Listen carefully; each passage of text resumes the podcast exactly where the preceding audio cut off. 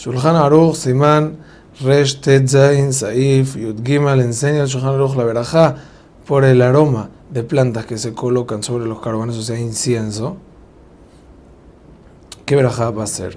Miné, siempre, Atse, Isbe.